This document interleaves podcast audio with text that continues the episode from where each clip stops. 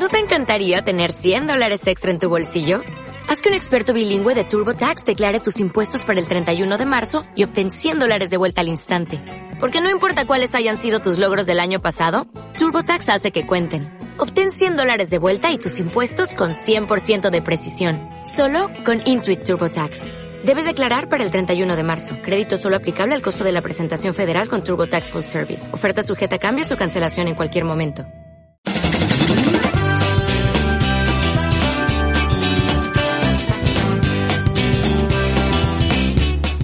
Carmenia en Casa. Este es un podcast creado por Carmenia Moreno.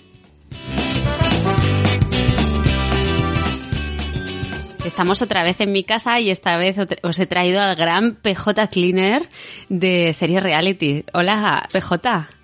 Hola Carmen, gracias por lo de gran. Bueno, soy grande por naturaleza, pero sí, encantado, encantado de estar aquí con una grande como tú eres. Buah, sí, bueno, bueno. tú sabes que yo soy muy fan tuyo desde siempre, desde, desde tu Carmenia en Dallas, que el otro día hicisteis un pequeño homenaje aquí con tu hermano y con Miguel. Un revival. Un revival, sí, sí. Y a mí me encanta esta iniciativa que, que has tenido porque pues me recuerda un poquito a eso, me recuerda un poquito a tu...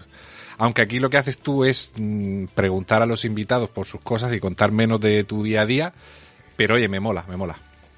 Pues muchas gracias por venir, que, joe, se agradece un montón la predisposición y el buen rollo que me vas a traer, porque yo sé que tú me vas a traer buen rollo. Ojalá. Bueno, eh, PJ, tú estás en Murcia, ¿no? Sí. En Totana. Y bueno, que, ¿cómo te está afectando esto al trabajo? Porque tú eres gestor. Sí, nosotros trabajamos, eh, tenemos una asesoría de empresas donde pues tenemos clientes de todo tipo y obviamente ahora con esta situación pues hay mucha gente que se ha visto forzada a, paralizar su actividad porque están incluidos en el Real Decreto del estado de alerta, como pueden ser pues eso, eh, bares, eh, academias de idiomas y, y con pequeños comercios que no son de, de alimentación.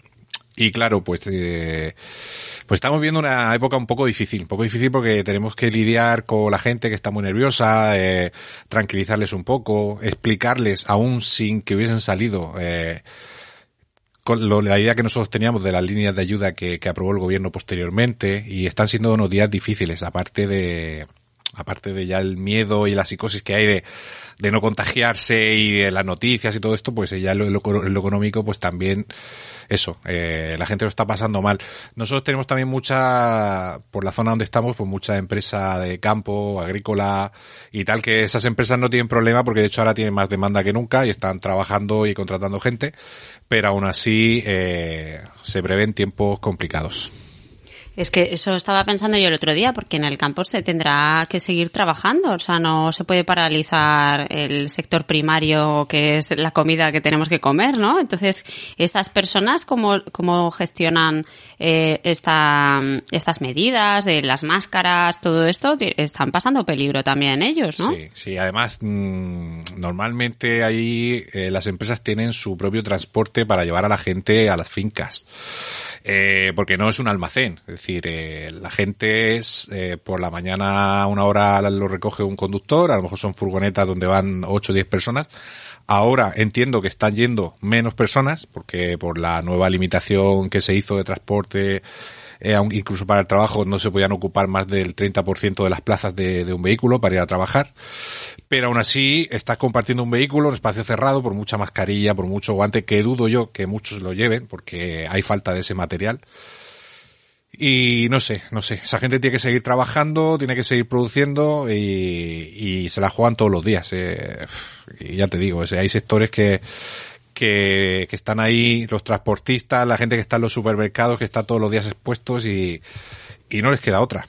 Y... y, y oye, tú que, que estás aquí ayudando a mucha gente para intentar entender esto del ERTE, a ver si nos puedes ayudar a dar un poquito de luz mmm, cómo funciona, porque yo soy una de las que se ha visto afectada mm. por el ERTE y todavía no me ha llegado la notificación de la Seguridad Social, o sea que es como un misterio, no sé esto cómo funciona ni qué va a pasar. No te ha llegado todavía la notificación de la Seguridad Social porque la Seguridad Social todavía no ha abierto el proceso para grabar los ERTES en, en la Seguridad Social. Ajá. Esto vamos un poco a salto de mata. Eh, el día 18 se publicaron las ayudas. eh, hasta el día 20, en algunos sitios, hasta el, hasta el 20 por la tarde, que era ya viernes, o hasta el lunes por la mañana, no había instrucciones de cómo tramitar los ERTE, porque es, el ERTE es un expediente de regulación temporal de empleo, pero estos ERTES están acogidos a la causa mayor provocada por el coronavirus. Entonces es, es un procedimiento nuevo diferente a un ERTE normal o a un ERE, que se solía conocer antiguamente, porque lo que se han hecho ha sido acortar los plazos para que las empresas no tengan que tardar, mm, esperar la media que había antes, que eran unos 20-25 días hasta que estuviese resuelto. Supuestamente ahora en 5 días, para los que están incluidos en estas, eh, en este listado de actividades que tuvieron que cerrar, porque otra cosa son los ERTES por, por pérdidas, es decir, hay dos. Está, la gente que se acoge directamente a la, a la, a la, a la fuerza mayor, que es lo que establece el decreto, que son eso, pues todos los sectores de hostelería, eh, mm. comercio, etcétera. Entonces, educación, los que están yo también, yo estoy incluida, entonces. Claro, porque al cerrar colegios y tal y prohibir eh, clases, se prohíben todas las clases, incluidas las academias y demás. Eh. Entonces, este, todo, todo el, ámbito de la educación. ¿Cómo funciona eso? Pues mm, se tramita una solicitud ante la Dirección General de Trabajo de cada comunidad, diciendo que la empresa pues está incluida en ese que ha tenido que cerrar por, por ley y que tiene tantos trabajadores a los que quiera coger alerte. Entonces, pues tiene dos trabajadores, pues manda los datos de esos dos trabajadores. hoy ya nos ha informado el Servicio de Empleo que tenemos que mandar una ficha de la empresa y los trabajadores con su número de cuenta una vez que el ERTE esté aprobado para que esos trabajadores directamente ya empiecen a cobrar eh, el 70% de su base de cotización del servicio de empleo. Es decir, los trabajadores no tenéis que hacer nada, no tenéis que llamar a ningún sitio y no tenéis que ir a ningún sitio. Pues además las oficinas de empleo están cerradas. O sea, está todo ah, cerrado. Vale, yo pensaba que sí que me llegaría un acceso telemático o algo así, pero se ve que es automático. Se previó hacerlo así, pero por no saturar la poca gente que hay ahora atendiendo, imagino, mm. a través de, de, trabajo o las administraciones públicas, pues, por ejemplo, en Murcia te hablo, que yo creo que se va a hacer igual en todas las comunidades, el, el servicio de empleo ha mandado hoy una ficha a todos los colegios profesionales y a las asesorías donde eh, para cada empresa con un Excel ponemos el, el, los datos de la empresa, el número del ERTE que te hayan dado previamente, que te han asignado, y ya un listado de nombre, apellido del trabajador, DNI, dirección, número de cuenta, cuatro o cinco cosas. Y bueno, hay que pensar que la administración tiene prácticamente todos los datos de todo el mundo. Entonces ellos comprobarán que esos trabajadores efectivamente están en el ERTE que se ha comunicado y una vez que eh, eh, la Seguridad Social, que me imagino que en breve estará también, deje grabar la situación de, del ERTE del trabajador eh, de tal fecha hasta, bueno, con inicio en la fecha del estado de alarma, pues eh, nosotros aportamos, aparte de esa ficha, un certificado de empresa, como si uno se fuese al paro, que mandamos electrónicamente de cada trabajador. Y ya con, con, cuando el SEPE recibe esas bases de cotización y esa ficha de, de los trabajadores con su número de cuenta, pues empieza a tramitar el pago automáticamente. Aún no ah, hay pues nadie cobrando, ¿eh? O sea, que decir, porque está todavía, eh, que yo sepa, las solicitudes se presentaron las primeras la semana pasada, hoy habrán recibido los primeros, el, hoy o mañana, la respuesta con el número de alerta y ahora que el SEPE ha comunicado el, la manera de, de, de cómo enviar esa información para que los trabajadores empiezan a recibir la, la prestación del, del ERTE, pues eh, imagino que nadie cobrará antes del 15 de abril. Es decir, y depende de cuándo se tramite, pues unos cobrarán antes y otros cobrarán después. Eso sí, que la gente tenga tranquilidad porque aunque la empresa, por circunstancias eh, o por porque se retrase la administración, lo tramite el, el 10 de abril o cuando sea, no van a perder nada. O sea, siempre se les pagaría desde el 14 de marzo a todo el mundo, ¿vale? Sí, pero que a lo mejor es un poquito más tarde, no, o sea, que, a lo mejor es, será como el paro, ¿no? Que, es a mes perdido. Exactamente, puede ser que se retrase incluso un poco más, porque depende de cuando entre la solicitud, que eso depende de cuando se apruebe el ERTE. Y todos los ERTE no se van a aprobar este mes porque es imposible, porque la gente que tramitando ERTES es limitada y hay muchísima entrada de ERTES. Entonces, eh, yo le estoy diciendo a la gente que tenga paciencia, que quizá haya que pasar unos días ahí sin que te cobren esto, pero luego cobrarán la diferencia, o sea, cobrarán todo. Y eh, igual que las empresas que aplican ERTE, se bonifican la seguridad social de sus trabajadores, mientras que dura el ERTE, es decir, si tienen menos de 50 trabajadores eh, va a ser casi automático, no van a tener que pagar seguridad social y eh, estos trabajadores, a diferencia de un ERE, no consumen su paro. Es decir, si tú ahora que estás en un ERTE estás seis meses, imagínate que esto dura porque aunque levanten el estado de alarma, a lo mejor los, centros no los abren hasta septiembre, por seguridad. Sí. Entonces imagínate que estás en el ERTE seis meses. Pues si luego cuando acaban esos seis meses, eh, por lo que sea, a ti te despide la empresa o cierra o algo, eh, tú no has consumido ni un mes de tu desempleo. Tendrías tu desempleo ah, eso está fenomenal. Me ayuda muchísimo toda esta información. La verdad que, me está encantando que, que nos lo cuentes. Y luego, mm, después del ERTE, o sea, yo no sé cómo funciona el alta después de... ¿Cuándo, se termina el ERTE? ¿El Estado lo decide o cada empresa? Eh, en teoría, estos ERTEs eh, causados por la fuerza mayor del coronavirus. Eh, tienen fecha de, porque siempre cuando haces un ERE tienes que poner, pido seis meses, pido un año para que la empresa se ponga en funcionamiento. Pero esto como es un caso excepcional, al no saber el fin de la situación de, de alerta, eh, de alarma, perdón, el ERTE tiene fecha de inicio y la fecha de fin será cuando el Estado levante la situación de alarma que vivimos ahora mismo. O sea que no hay una fecha fija y se prorroga automáticamente mientras que el gobierno siga prorrogando la situación de alarma que estamos viviendo. Entonces, si esto se va alargando de 15 días en 15 días hasta que la cosa se calme, durante dos, tres meses, pues ese tiempo duraría. Una vez que el Estado anuncie que sería con tiempo suficiente, que diría, oye, estamos viendo que esto ya se puede volver a normalidad, el día tal se levanta el estado de alarma. Pues a partir de esa fecha tendríamos que hacer el cambio en la seguridad social, volver a poner a los trabajadores en activo, que siempre seguís en alta en vuestra empresa y cotizando, es decir, no perdéis nada de la cotización vuestra, aunque no la empresa no pague. Y eh, automáticamente pues el SEPE dejaría de ingresaros y ya sería la empresa la que a partir de ese día volvería a ingresaros la nómina. Y la, y la empresa se, eh, se compromete a mantenerte al menos seis meses en el puesto de trabajo después del alta, ¿no? Eso es muy importante porque sí, es, hay que mantener el nivel de empleo. Si uno tiene tres trabajadores a la fecha de solicitar el ERTE, una vez que se acabe el estado de alarma, durante seis meses tiene que tener tres trabajadores, que no sean los mismos porque uno se puede ir, porque otro puedes cambiar, pero tienes que mantener el mismo número de empleados y mantener el nivel de empleo. Si no, no sabemos, no te dice nada más el decreto, pero yo entiendo que si no, probablemente te exijan el devolver eh, las cuotas de la subida social que te has bonificado y puede ser que incluso te obliguen a, a pagar eh, el, la prestación que han recibido los trabajadores, devolvérsela al SEPE tú también. Ah, vale, vale. Entonces es importante que pues las empresas antes de acogerse al ERTE pues tengan claro que van a seguir, ¿vale? Porque eh, y es complicado, porque tú dime a mí, ¿quién sabe el que hoy tenía un bar con seis camareros y dos cocineros, quién sabe si cuando ese hombre vuelva a abrir dentro de unos meses, eh, a lo mejor no tiene la misma afluencia de público, o lo mismo ya no necesita a esa gente. Entonces es complicado porque te la juegas eh, un poco y claro, la gente tampoco quiere, por lo menos yo te hablo de pequeñas empresas que normalmente son como familias. Eh. La gente no quiere despedir a sus trabajadores y dejarlos. Y entonces eh, eso es una medida que deberían de haber explicado un poquito más porque eso en televisión no, no se ha comentado suficiente. Y sobre todo las consecuencias que tendrían que cumplir eso, porque yo creo que hay gente que luego cuando acabe el ERTE quizá no pueda cumplir esa promesa de mantener empleo seis meses y, ya se verá lo que pasa. Ya se verá lo que pasa. Bueno, pero, pero para eso estáis vosotros los gestores que ayudáis a, a todos los autónomos y los mm. creadores de, de empleo a, orientarse, ¿no? Y a los, sí, pero hay, hay, tenemos muchas dudas y muchas dudas que están todavía sin respuesta. Tú piensas que es un decreto que ha puesto patas arriba el la, actividad en España, eh, han intentado abarcar todo y es imposible cambiar un sistema que, funciona eh, solamente con un decreto. Entonces, me imagino que irán aclarando más cosas y, y bueno, pues es que al final estamos en una situación excepcional y todo va un poquillo así eh, confuso, por decirlo de alguna forma. Hay, hay, hay preguntas que no tienen una respuesta clara.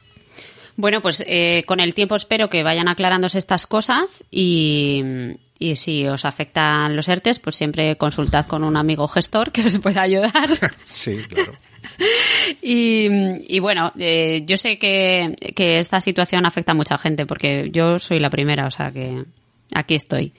Que muchas gracias por toda esa información, entonces entiendo que estás currando más que nunca. Pues sí. eh, ¿Pero desde casa o, o no, cómo? porque tenemos que manejar tal cantidad de documentación e información para preparar todo que aunque tengamos acceso al servidor de la empresa y a los programas, eh, muchas cosas están en papel y hay que hacer muchas llamadas de teléfono y hay que recoger mucha información y, y- y de momento pues estamos yendo a la oficina como campeones y cada uno en su despacho y, y la gente que comparte habitación con un panel separador y a tres metros de distancia y sin tocarnos y hablando solo por teléfono y sin entrar clientes, por supuesto, y sin aceptar nada en papel. Es decir, todo lo estamos pidiendo por o, vía nube, sí, vía nube, vía mail, es decir, no queremos que nos entre de la calle ningún documento ni papel porque sabemos que también se transmite todo por ahí, entonces estamos extremando las precauciones, en el- trabajando con guantes, con mascarilla, con todo dentro de la oficina, aunque estamos solos, y lavándonos mucho las manos y, y siguiendo todas las recomendaciones de,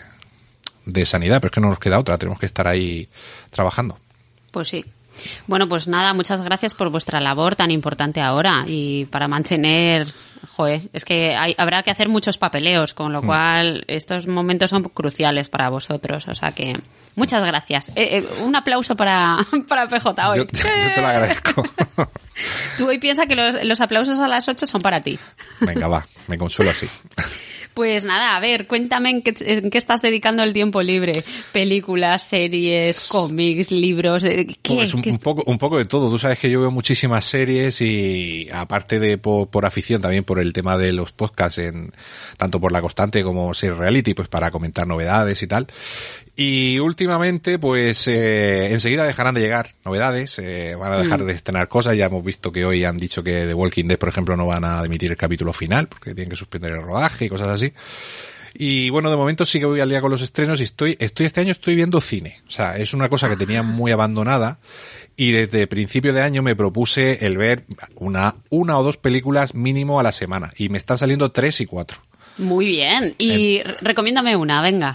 Hombre, pues mira, eh, así la, la última que tengo apuntada para, para la semana que viene para comentar en el, pod- en el podcast es una película que se, de, que se llama Horns, H-O-R-N-S, Horns, Ah, protagonizada por Daniel Radcliffe. sí, el- es que es un demonio, ¿no? Algo Eso. así. Ajá. Pues me, me habló de ella en el grupo del camarote, José Antonio Pérez, en el grupo del camarote de los Marx, un podcast que todo el mundo tiene que escuchar. Eh, pues eh, no sé quién la comentó que estaba en Sky y tal, porque iban a subir también eh, ayer, bueno, el día 23 de marzo creo que fue, subieron otra del que es Guns Akimbo a Amazon, que le tengo muchas ganas también, y esa es la siguiente que voy a ver.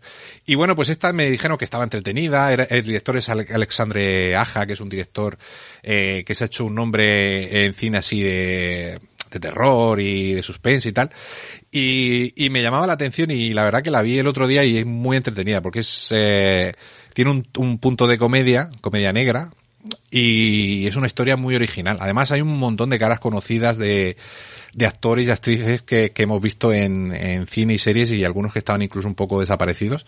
Y la verdad que me lo pasé muy bien. Dura casi dos horas y, pero fue un ratito muy, muy entretenido. Es un tipo Ah. de cine distinto. O sea, no, es, no, no, no es enfocártelo en ningún género. O sea, encuadrártelo en ningún género. No es de fantasía, no tiene es de fantasía, tiene, misterio. tiene fantasía, tiene un tono de misterio porque va investigando eh, la muerte de su, de su novia, que es algo que a él le atormenta, empieza así con, con ello la, la película. Tiene comedia, tiene sexo, tiene, tiene un poco de acción, tiene un poquito de todo. Es, un- es una peli muy guay. Eh, Me gusta Pues por mira, me la apunto porque eh, recuerdo cuando salió esta película que fue muy poco después de, de terminar Harry Potter y Mm. que fue uno de los, no sé, de los primeros papeles que hizo Daniel Radcliffe de- después de Harry Sí. Potter y que era como muy contrario, ¿no? Como muy loco, salía sin ropa, ¿no? No sale como con el torso. Sí, desnudo. Sí, tal. sí, sale en plan macho man, ¿sabes? Sí, sí, que la gente era como, madre mía, madre mía. Pero nunca la he llegado a ver, pues mira, me la apunto, porque la verdad que eh, des- eh, después de Harry Potter ha hecho cosas interesantes este hombre, ¿eh? Hombre, lo tienes, eh, por ejemplo, la, la película que te he comentado, eh, Guns Akimbo, que la ha estrenado Amazon ahora, que, que, que tiene, eh, bueno, que es un, la comentó Cadmic el otro día en el podcast, que es un, un tipo que se mete en una especie de juego, le, le, le atornillan dos pistolas una en cada mano y tiene que participar en una especie de, de locura survivor ahí y, y claro, dice que se plantean cosas como cuando tiene que ir al baño, que con las pistolas no puede, ¿sabes?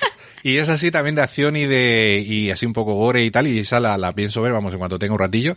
Y luego pues tiene la serie de Miracle Workers en, en TNT con Steve Buscemi que el año pasado tuvo su primera temporada que Steve Buscemi hacía de Dios y, y, este era un trabajador del cielo que iba a intentar que Dios no se cargase la tierra y esta segunda temporada se ha reinventado totalmente y se han ido a la Edad Media y nos cuentan una historia así medieval con el tono ese de la serie de Utopía de Netflix, esta Sí. de, del creador de Los Simpsons, pues así con mucho cachondeo, con, con eh, que él es el príncipe del reino, Steve Buscemi tiene una empresa de de esta que limpian los retretes y sacan la, la caca de las ciudades y no sé, está, está curiosa, está curiosa. La verdad que el chaval se está, se está intentando quitar el, el lastre de, pues eso, del encasillamiento que le pasa a tanta gente, ¿no? Sí, no sé si viste la de Swiss Army Man, que es mm, fantástica y también es de él. Y yo me da la sensación que, como, como ya se ha hecho rico con Harry Potter y con los residuals esos que le van llegando Hmm. cada año por el merchandising no. y por todas esas cosas, yo creo que ya se permite el lujo de hacer lo que le da la gana, divertirse, ¿no? Y, y hacer cosas locas, que Sí. al final también es lo que tiene que, que puedas disfrutar del cine sin tener que preocuparte con cómo pagas los castillos. Sí, sí, bueno, este chaval seguro que no tiene problema, vamos, con la saga hipermillonaria, los derechos que cobrará, y además que creo que es de buena familia, quiero decir, que, que tiene, que si se quedase sin nada, creo que no va a dormir en la calle, ¿eh? No, no iba a dormir debajo de un puente, ¿no? Así que no, no, no creo que tenga problema y como tú dices, yo creo que se nota el que prueba cosas que quizá otros actores dirían, pues esto es una chorrada o esto no sé, y él se lo pasa bien y trabaja y hace cosas diferentes y, y me parece bien. Además, yo creo que es un, no sé, es un chaval que me cae bien. Que es, un, de estas personas que, que es un personaje que te cae simpático, no por haber sido Harry Potter, sino Sí. porque tiene pinta de, de buena persona. Y la verdad que, que tanto en Miracle Workers como en Horns, a falta de ver más cositas, eh, me ha gustado bastante como, como actor. O sea que creo que está evolucionando bien. Pues mira, yo te voy a recomendar una película que ha sido eclipsada por el coronavirus, porque se estrenó como una semana antes de que empezara todo esto, que es la del hombre invisible. No sé si la pudiste ver. La, la de que sale la chica de, De Mad Men. Sí, de Sí. Mad Men, sí. Sí, sí, sí. La tengo, no la pude ver, justo fue la última peli que hicieron aquí porque en el cine de mi pueblo traen las pelis de estreno y en versión original y todo, que está súper guay. Qué modernos. Sí, y justo fue la última película que estrenaron el fin de semana antes de todo del siguiente donde ya se produjo el cierre. Y yo sabía que era de Blumhouse, de la productora esta que está haciendo ahora muchas series y mucho cine eh, recuperando pues todos esos clásicos del terror y el misterio y tal. Y me apetecía verla pues, tanto por la actriz como por, por la productora, pero no pude. Y bueno, la- pero la tengo, la tengo por ahí, ¿sabes? Me la he Sí, conseguido. a- mágicamente me ha llegado el Blu-ray a mi casa. Claro, ahora no hay cines y nos buscamos la vida como sea. Pues te la recomiendo mucho, la vimos el otro día y la verdad es que es muy buena adaptación, eh, es terrorífica desde el punto de vista de...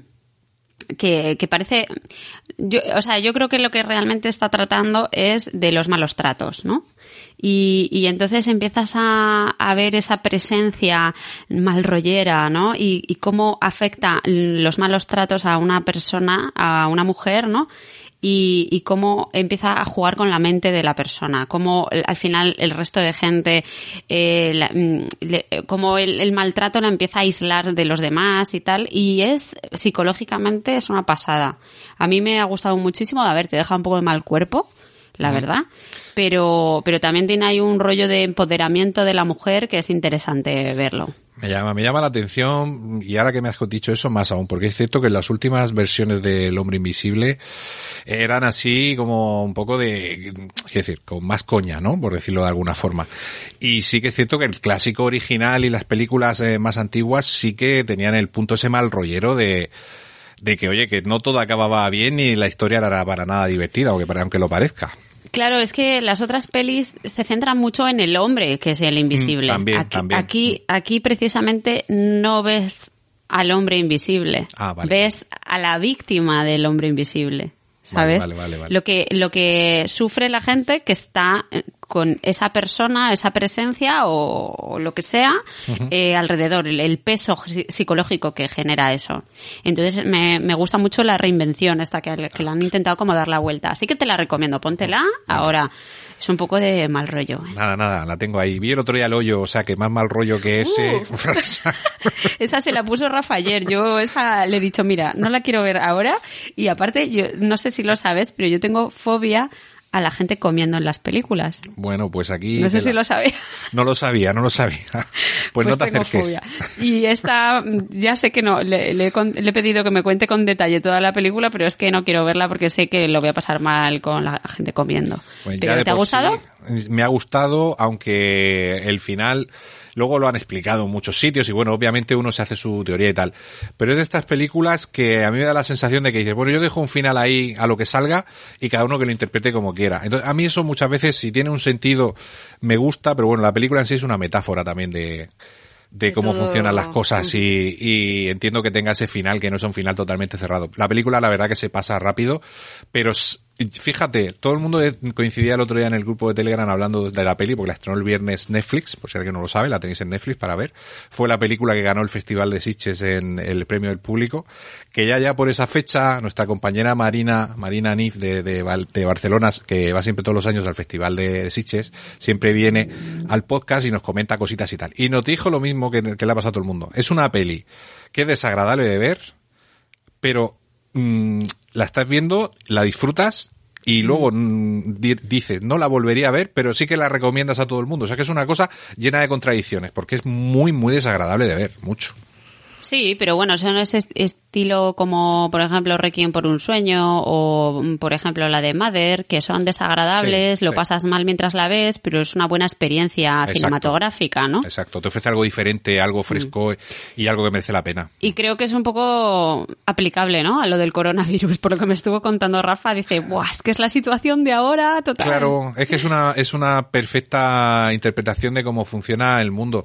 Obviamente, si complican las cosas, mm, mm, pues puede llegar a ese extremo de, de lo que se ve ahí, de que siempre los de arriba son los que nunca pasan problema y al final los que se tienen que pelear por todo y buscarse la vida son los que están más abajo.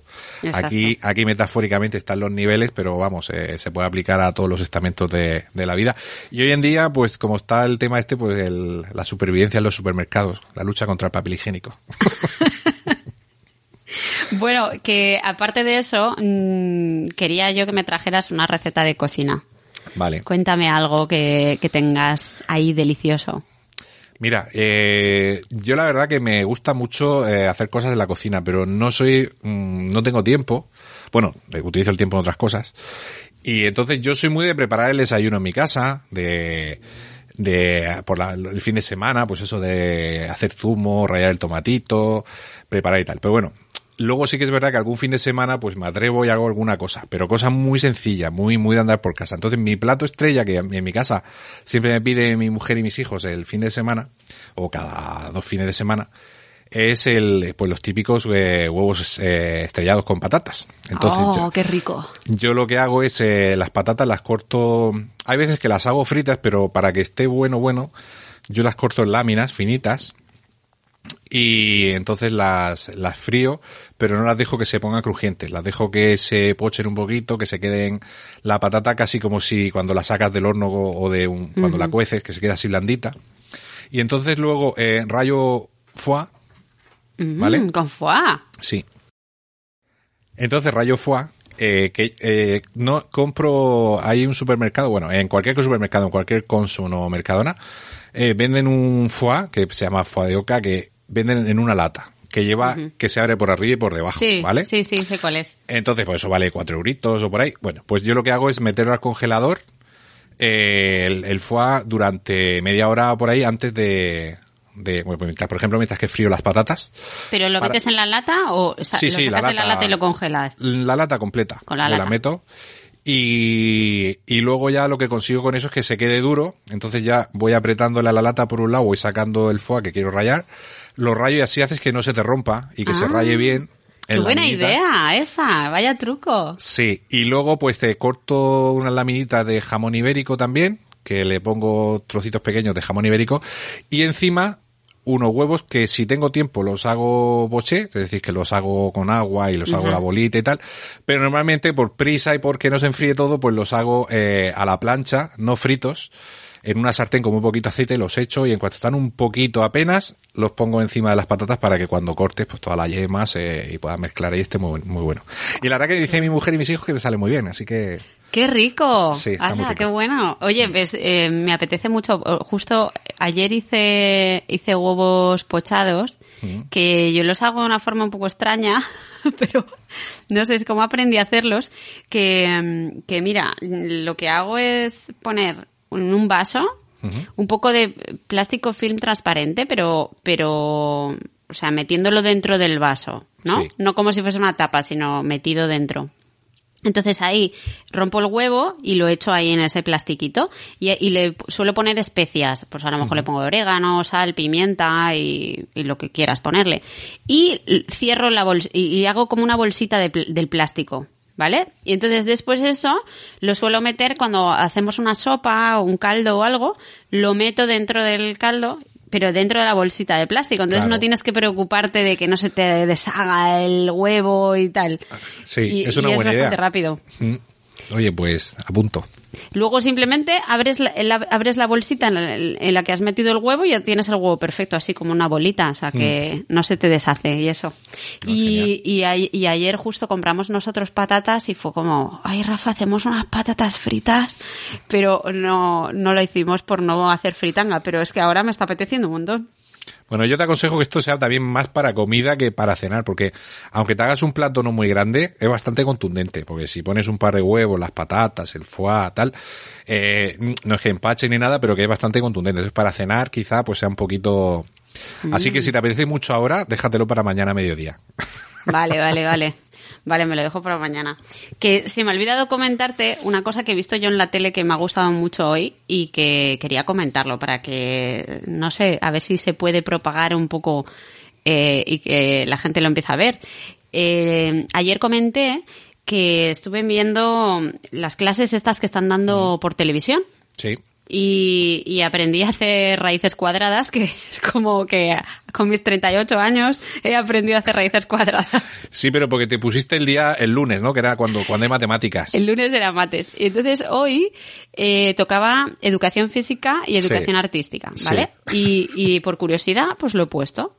Oye, me ha encantado, es- pero unos programas súper interesantes y muy variados, porque mira, para educación artística, como hay de diferentes edades, pues había, por ejemplo, lo, lo ponían todo así como con vídeos de animación y tal. Y había, por ejemplo, unos que eran de mm, los colores primarios, cómo se mezclan y se generan otros colores. Y me ha parecido súper chulo para, para los niños, para entender la mezcla de colores. Luego he visto otro de recetas de cocina. Estaban haciendo sorbetes de, de sandía, estaban haciendo eh, zumos, eh, todo un poco como para promover también la vida saludable. Estaban haciendo también clases de yoga. Todo con dibujitos y con niños de verdad, mezclados con los Sí. dibujos, un poco confuso, la verdad. Había un gato ahí que no se entendía muy bien qué hacía y tal. Y, y después la parte ya más de adolescentes, porque eso era como más para niños y después van cambiando las edades, ¿no? De 12 a 14 y tal. Mm, Pues en la parte de educación física han mostrado diferentes proyectos educativos que llevan en, en- no sé si había como cuatro o cinco eh, colegios públicos de Madrid y estaban contando cómo cada profesor enfocaba la- el proyecto de educación física desde, desde su centro, ¿no? Entonces, por ejemplo, había un, un centro que lo utilizaban como si fuese la casa de papel. Entonces, había, ponían, les ponían a los chavales monos rojos y estaban con las caretas y hacían como tipo escape rooms, entonces les, les metían mucho en la, en la idea de, de hacer juegos mentales y físicos al mismo tiempo, ¿no? Luego eh, hemos visto otros que, que habían creado como un sistema como si fuese del Camino de Santiago para ir comunicándose con todos los centros educativos de España. Y ha dicho que están en todas las provincias menos en tres que es un proyecto que ha ido creciendo. y, y luego pues contaban también eh, cómo a través de, la- de vídeos de internet y tal iban actualizando la propia asignatura de educación física, porque yo, no sé tú, pero yo era horrible en educación física. Bueno, tenía, mm, sí, no, no, era mi favorita tampoco, no voy a engañar. pues no sé, me ha parecido súper interesante cómo las nuevas generaciones de profesores están intentando darle otra vida a, la educación física, ¿no? Que decían que es más para promover un estilo de vida saludable que, que, simplemente hacer gimnasia, ¿no? Otro, otro cole, por ejemplo, eh, tenían un sistema de bicicletas para, para que los niños se acostumbraran desde pequeños a utilizar la bici como un medio de transporte sostenible. Mm. Entonces también los tenían todo el rato por, por, el, por el patio, que estaban todo el rato montando en bici, les enseñaban a arreglar los, los problemas de la bici y tal. Me ha parecido muy guay. La verdad que está muy chulo. Oye, veo, veo un nuevo programa en el horizonte, Carmenia en el cole. ya, tío, no, que va. Pero mira, es que he alucinado porque ha habido un momento que Rafa estaba así como que que no le hacía mucho caso, ¿no? ¿Qué, esto, que estás viendo? ¿Qué, qué, tontería tal? Pero de repente ha cambiado a educación musical. Y le ha llamado la atención porque han, han empezado a hablar de Pink Floyd. Entonces han puesto un documental sobre la exposición esta envolvente de la experiencia de Pink Floyd y tal, y al final la ha enganchado a Rafa, que se ha quedado ahí mirándolo todo el rato, y yo también.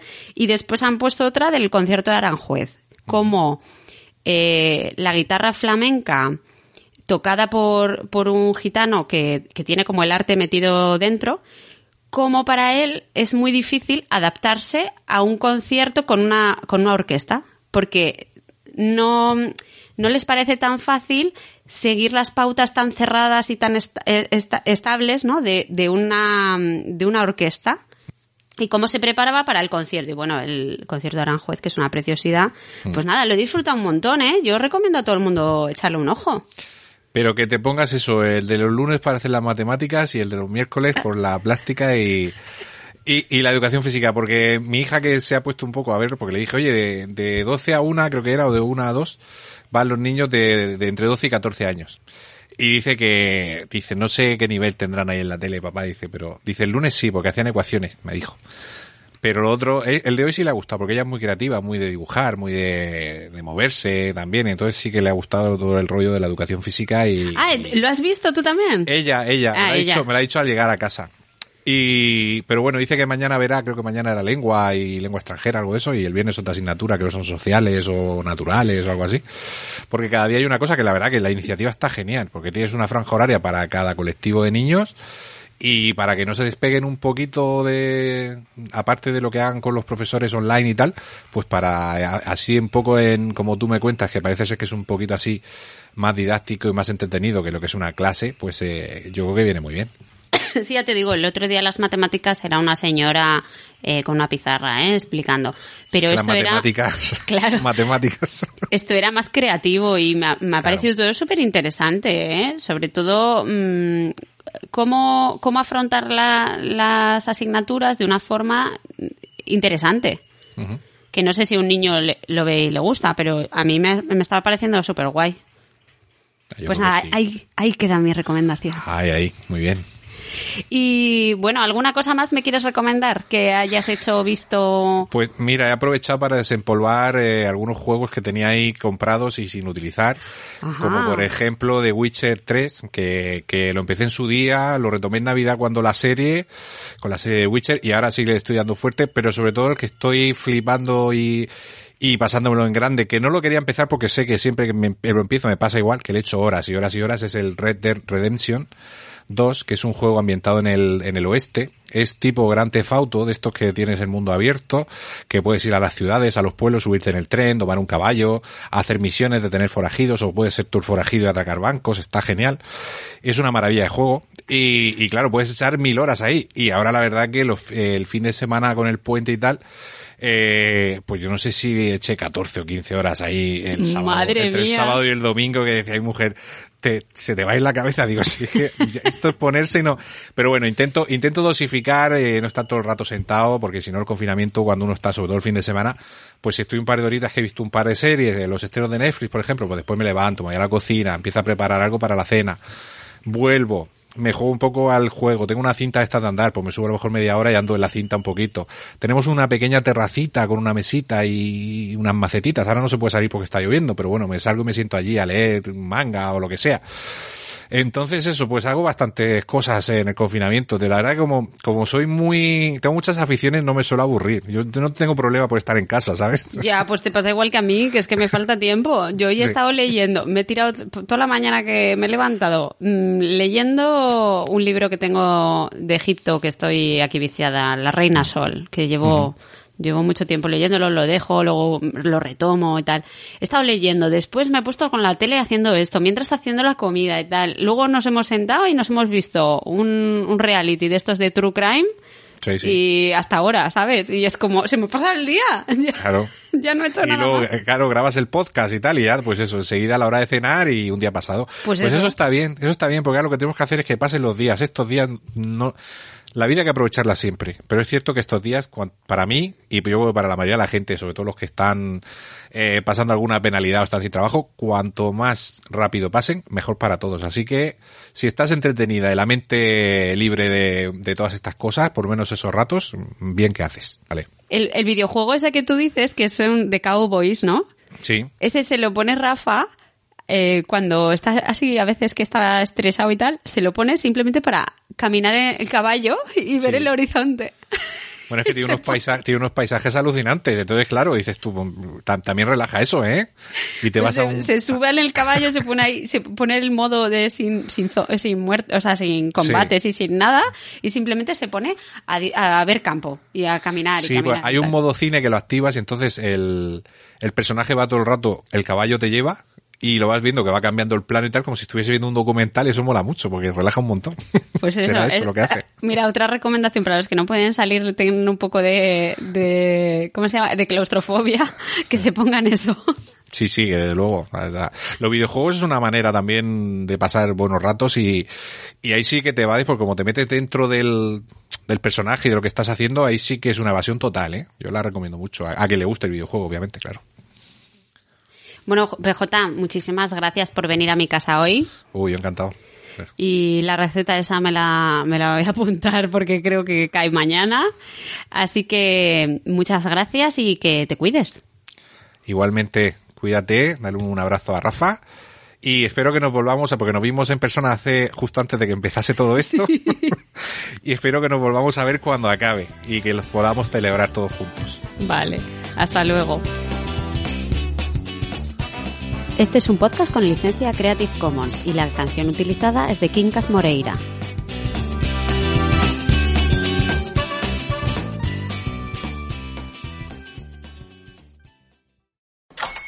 Hola, buenos días, mi pana. Buenos días, bienvenido a Sherwin Williams. ¡Ey! ¿Qué onda, compadre? ¿Qué onda? Ya tengo lista la pintura que ordenaste en el ProPlus app. Con más de 6.000 representantes en nuestras tiendas listos para atenderte en tu idioma y beneficios para contratistas que encontrarás en aliadopro.com. En Sherwin Williams somos el aliado del PRO.